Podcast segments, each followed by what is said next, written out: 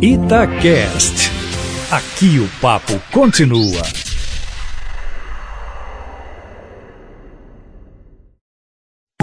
Itatiaia Carros, com Emílio Camanzi.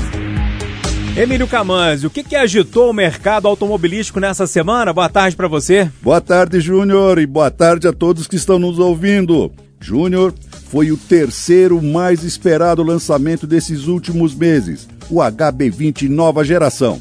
Apesar do hatch sedã terem aparecido nas mídias e imprensa com antecedência, com algumas fotos divulgadas pela própria Hyundai, os coreanos reservaram para o lançamento a revelação total do HB20X, a versão aventureira. Mas vamos lá, todos os três são completamente novos no design, que aliás vem causando muita polêmica.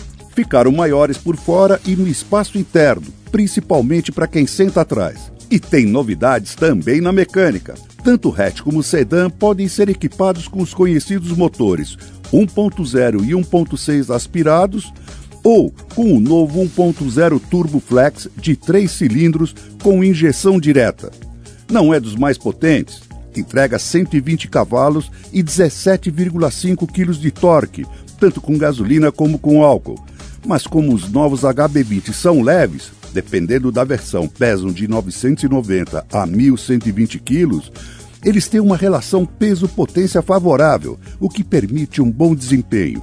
Como pude constatar no test drive que fiz lá em Comandatuba durante o lançamento. E, claro, também um baixo consumo de combustível.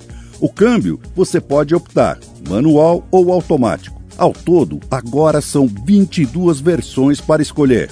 O HB20 hatch chega às concessionárias mês que vem, outubro, com preços que vão de R$ 49.490 a R$ 77.990. O HB20S, o sedã, só em novembro, custando de R$ 55.390 a R$ 81.290 e o HB20X, que terá apenas motor 1.6 aspirado, em dezembro, partindo de R$ 62.990 a R$ 79.990. Emílio, então é isso. Mais imagens, fotos, vídeos, informações lá no seu site. Exatamente, carroscomcamanzi.com.br. Um abraço, Emílio. Outro bem grande.